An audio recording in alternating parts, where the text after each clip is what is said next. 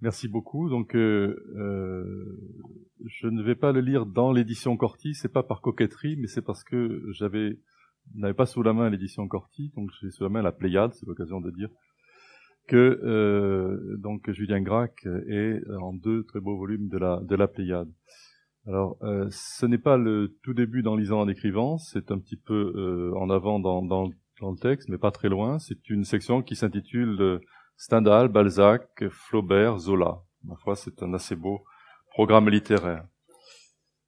Euh, il y a pour chaque époque de l'art un rythme intime, aussi naturel, aussi spontané chez elle que peut l'être le rythme de la respiration, et qui, beaucoup plus profondément que son pittoresque extérieur, plus profondément même que les images clés qui la hantent, la met en prise sur l'être et réellement la fait exister. C'est à ce rythme seulement que le monde, pour elle, se met à danser en mesure, c'est à cette allure seule qu'elle capte et traduit la vie, tout comme l'aiguille du gramophone ne peut lire un disque qu'à une certaine vitesse réglée et fixe. Le tempo de Mozart est fondamentalement étranger à celui de Wagner, mais il entretient une relation serrée, vitale, avec les liaisons dangereuses, comme avec Manon Lescaut ou l'ingénu. Le mariage de Figaro signe la conjugaison naturelle de sa vitesse spécifique avec la littérature représentative de son temps. Tout comme, à une autre époque, le lento maestoso de Wagner est apparié à Baudelaire et à Poe et à toute la littérature symboliste. Un changement de rythme aussi essentiel, un ralentissement euh, de même nature du tempo, plus important sans doute que la modification du matériel romanesque ou de la conception du personnage, et qui peut-être en fin de compte y préside et la commande, sépare dans l'histoire du roman la cousine bête ou la chartreuse d'un côté, Madame Bovary de l'autre.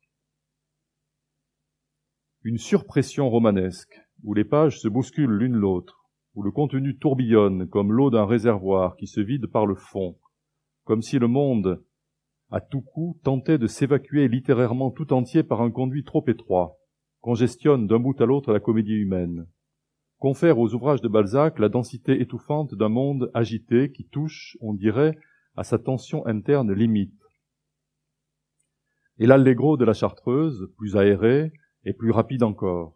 Il est celui de voyageurs sans bagages, qui ne s'encombrent même pas des volumineux fourgons balsaciens. Le tempo de Flaubert, dans Madame Bovary comme dans l'éducation, est lui tout entier celui d'un cheminement rétrospectif, celui d'un homme qui regarde par-dessus son épaule, beaucoup plus proche déjà par là de Proust que de Balzac.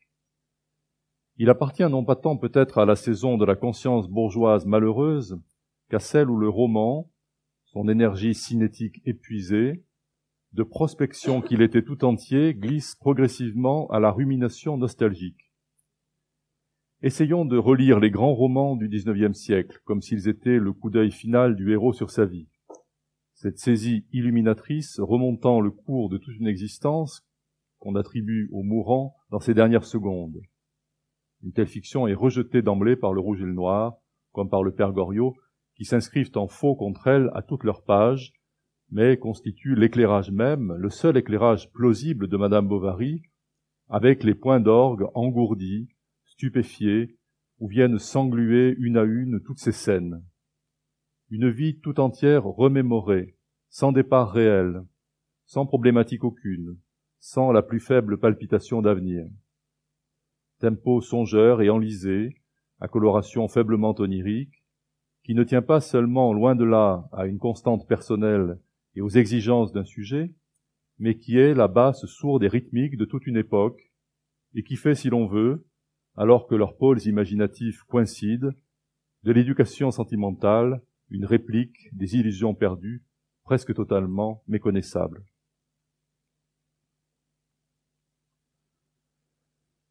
Stendhal fanfaronne dans De l'amour, dans les souvenirs d'égotisme, dans Henri Brulard, non dans la Chartreuse.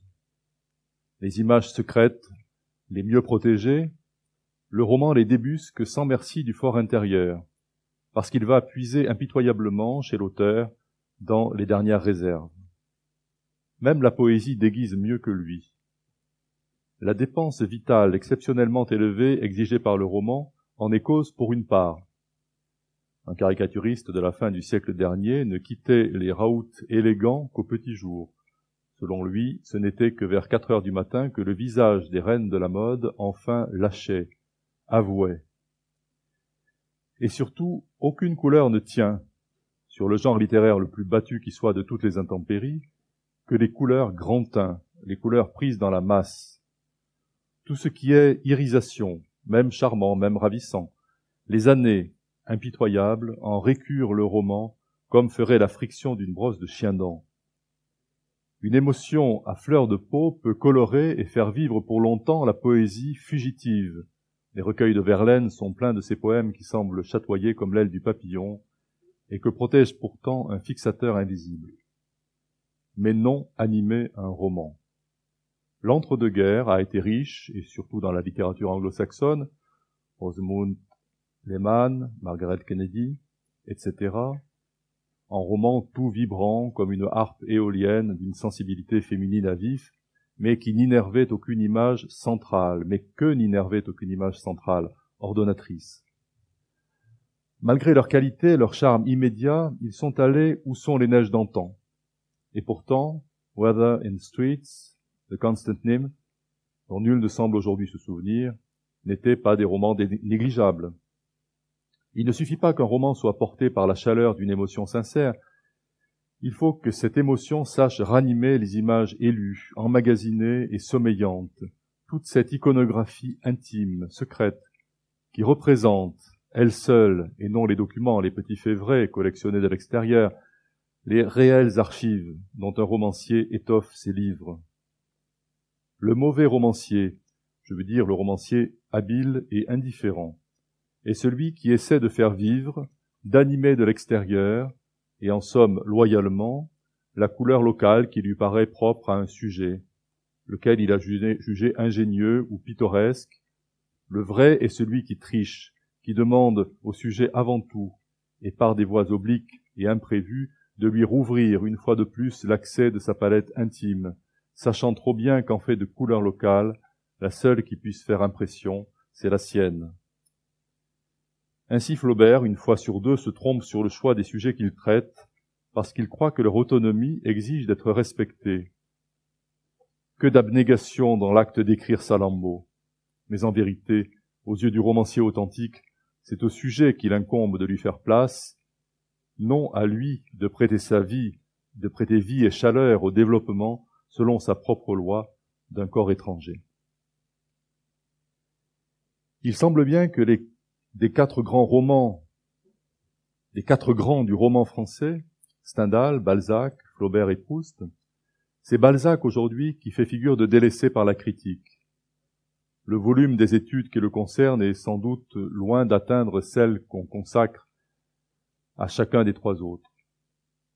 La concurrence faite par ses ouvrages à l'état civil, l'écart fatalement chez lui minimum par rapport au type traditionnel du roman, parce que chacun par un accord tacite, va chercher ce type principalement dans ses livres, tout cela, qui a bâti sa gloire à chaud et à sable, le dessert en 1978 auprès des chercheurs littéraires les plus subtils.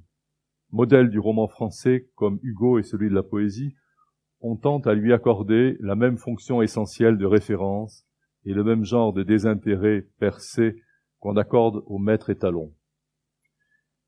Et je l'avoue, quand l'envie me vient à moi-même de le rouvrir, c'est surtout pour celles de ses œuvres qu'on peut juger plus ou moins déviantes par rapport au type. Non pour les illusions perdues, la cousine bête ou Eugénie Grandet, mais pour les chouans, le lys dans la vallée, Béatrix. Le Balzac standard ne me cause plus à le relire qu'un plaisir modéré. Je suis surpris en outre, venant de relire une vieille fille, des écarts de qualité de cette production de fournisseurs écarts sur lesquels Alain, autrefois par piété, nous entraînait à fermer les yeux. Le bâclage et le parlage d'une vieille fille, ces plaisanteries de table d'hôte, l'outrance et parfois l'inconsistance parodique des personnages, Athanas Granson, m'ont étonné à cette relecture, au point que parfois je n'en croyais pas mes yeux, et que j'entrais presque furieux contre moi-même dans le jugement de Sainte-Beuve.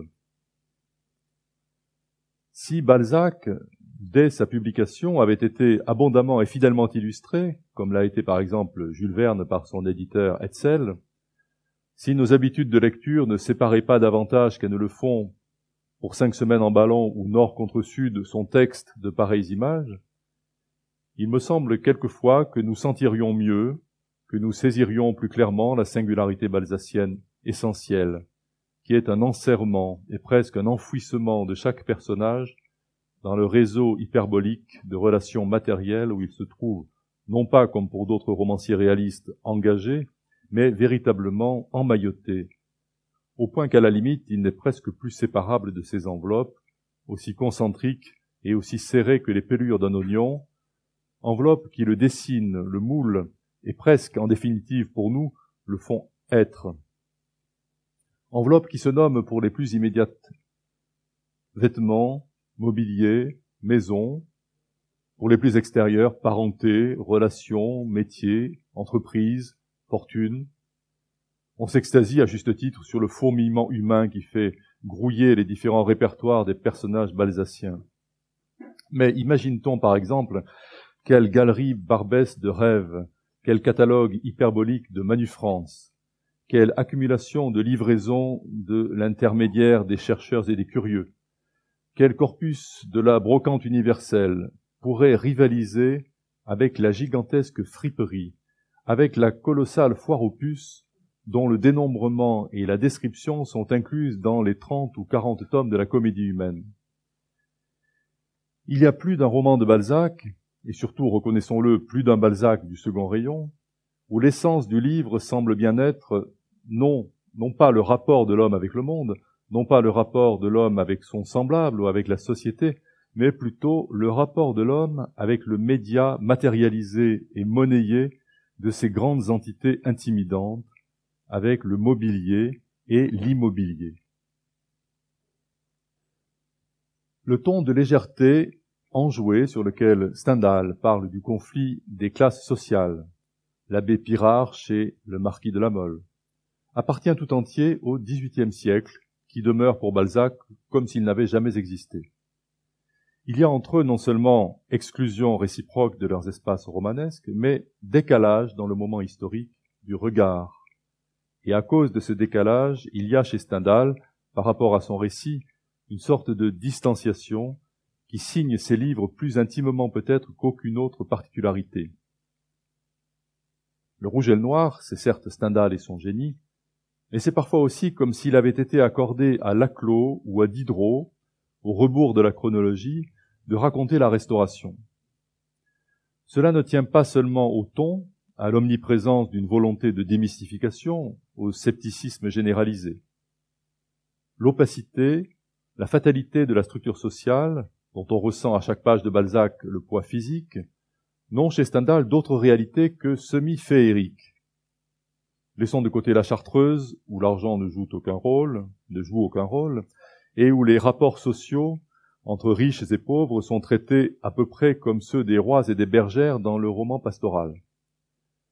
Mais si on prend pour exemple le rouge et le noir, force est bien de constater, malgré le réalisme apparent de l'ensemble, que les deux vraies réalités balsaciennes, l'argent et la promotion sociale, y sont traités sur le pur mode des contes de fées.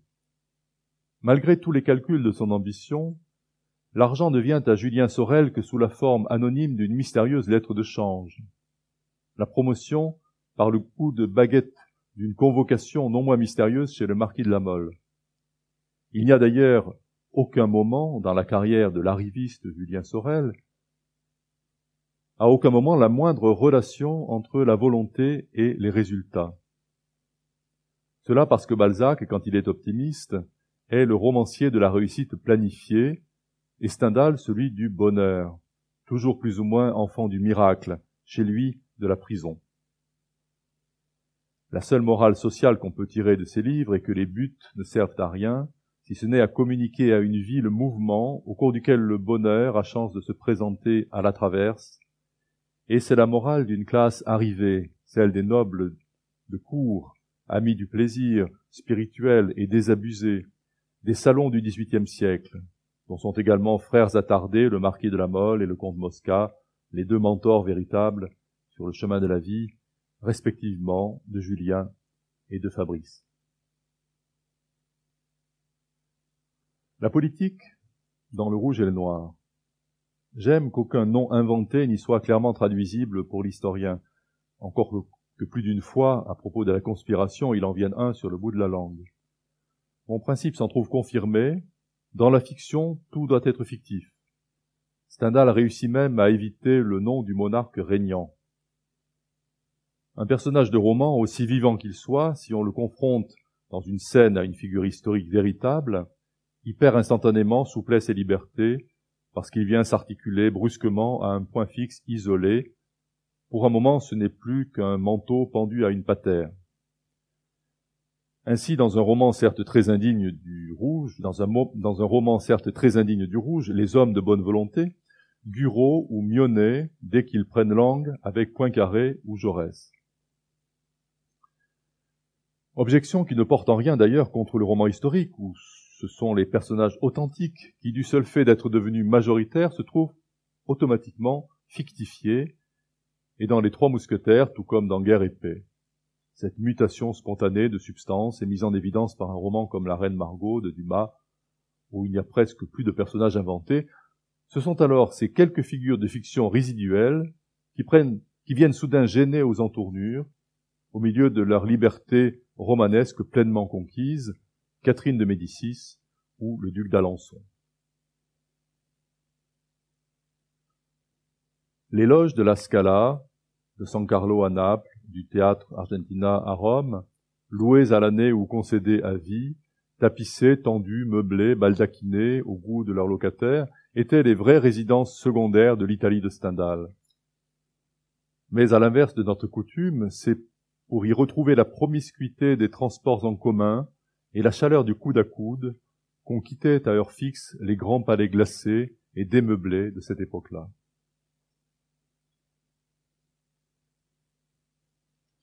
En fait, Balzac, dans ses procédés de grossissement, n'écarte jamais les préoccupations qui sont celles du caricaturiste. Fidélité au réel, rapidité, divination, isolement du trait décisif, mais aussi déformation et accentuation systématique en vue de l'effet. Son homologue, à peine inférieur dans la catégorie, des arts plastiques, c'est bien Daumier, grand peintre, mais à mi-chemin entre Rembrandt graveur et le Charivari. En réalité, ainsi que de nos jours, un écrivain comme Colette a eu pendant toute sa vie, orienté par Willy, des relations privilégiées et parfois déformantes avec une certaine café society de la rive droite, dont le sens de l'élégance, de l'art, de la nouveauté, de la réussite n'avait que peu de points communs avec les préoccupations du groupe où se mouvaient par exemple Gide ou Claudel. Il faut replacer autour de Balzac, pour mieux serrer la nature de ses ambitions, tout un milieu fortement marqué par le gros trait, très appuyé du journalisme qui l'a fasciné, par le crayon déformant de Daumier, de Guy ou de Gavarni. Monde pour lequel le signe de la réussite, c'est non pas l'œuvre patiemment et lentement élaborée à l'écart, mais le coup de poing qui fait retentir instantanément la caisse de résonance parisienne, non par la, non pas la marginalité exquise et ombreuse de Stendhal, mais la carrière tapageuse de George Sand ou l'ascension fulgurante de Thiers portée par la fusée du national.